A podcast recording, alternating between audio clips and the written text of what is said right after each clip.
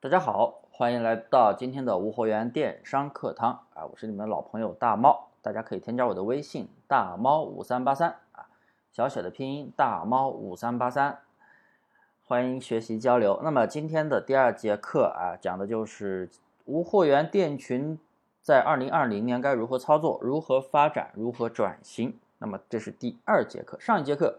啊前面分析了好多啊无货源。淘宝，哎，做铺货淘宝的铺货裂变的一些利与弊啊，为什么很多人都去说要转型精细化玩法？那么什么是精细化？在上一节课也给大家讲了，上面给大家讲的第一节课呢，讲的是主营类目。那么今天的第二节课呀，主要就是给大家来讲一下如何精细化的选宝贝，因为我们做无货源淘宝。啊，都在说精细化、精细化运营，那肯定选品是有一个选品公式的，不能够去随意的选品。首先，我们要对自己的店铺有一个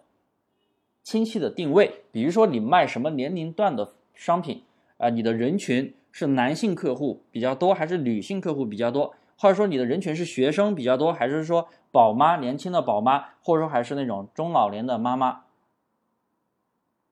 要有一个这样的定位，再就是一个价格带的定位。价格带的定位直接就是影响你，哎，决定你你找的客户到底是，呃，平时买便宜的商品，还是平时买中等价位的商品，还是平时买比较贵的商品啊？就是把客户的一个消费级别分层啊，分层。那么这些东西的话，其实对于很多店群的朋友来说，应该是非常苦恼的，因为一开始就是在无脑上货。啊，我也不清楚这个东西到底有什么年龄段，我也不清楚这个东西到底有什么价格段，啊，导致很多朋友就是，哎，想着，哎，我先卖低价的商品，后期卖起来再涨价，那么这肯定是一个错误的，那导致店铺以前能起来，前年、去年确实可以有一些流量，但是很难持久，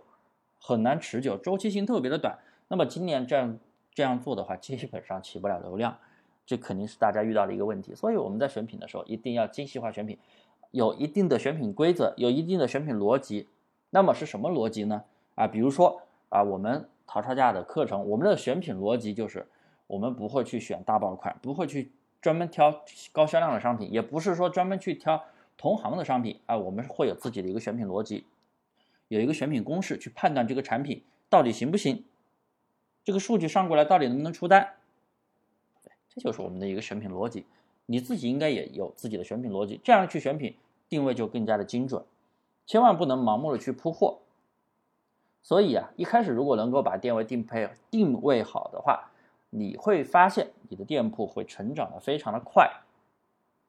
前期可能会稍微稍微的慢一点点，但是后期你会发现哇，非常的稳定，周期性也会非常长，因为这个东西是淘宝的基本运营规则，